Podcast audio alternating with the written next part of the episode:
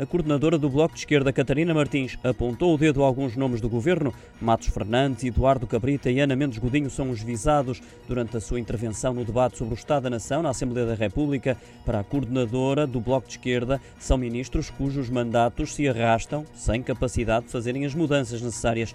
Na avaliação de Catarina Martins, o ministro do Ambiente, Matos Fernandes, está marcado pelo descrédito devido à transigência com a fraude da EDP no negócio das barragens enquanto sobre Eduardo Cabrita lembrou o assassinato do imigrante ucraniano Igor Omeniuk nas instalações do Serviço de Estrangeiros e Fronteiras no aeroporto de Lisboa e que desde essa altura o ministro da Administração Interna já só se livra de um caso quando se mete noutro. São palavras da líder bloquista. Já sobre a ministra da Segurança Social, Ana Mendes Godinho, diz que apenas acumula confusões e omissões nos apoios aos trabalhadores afetados pela crise.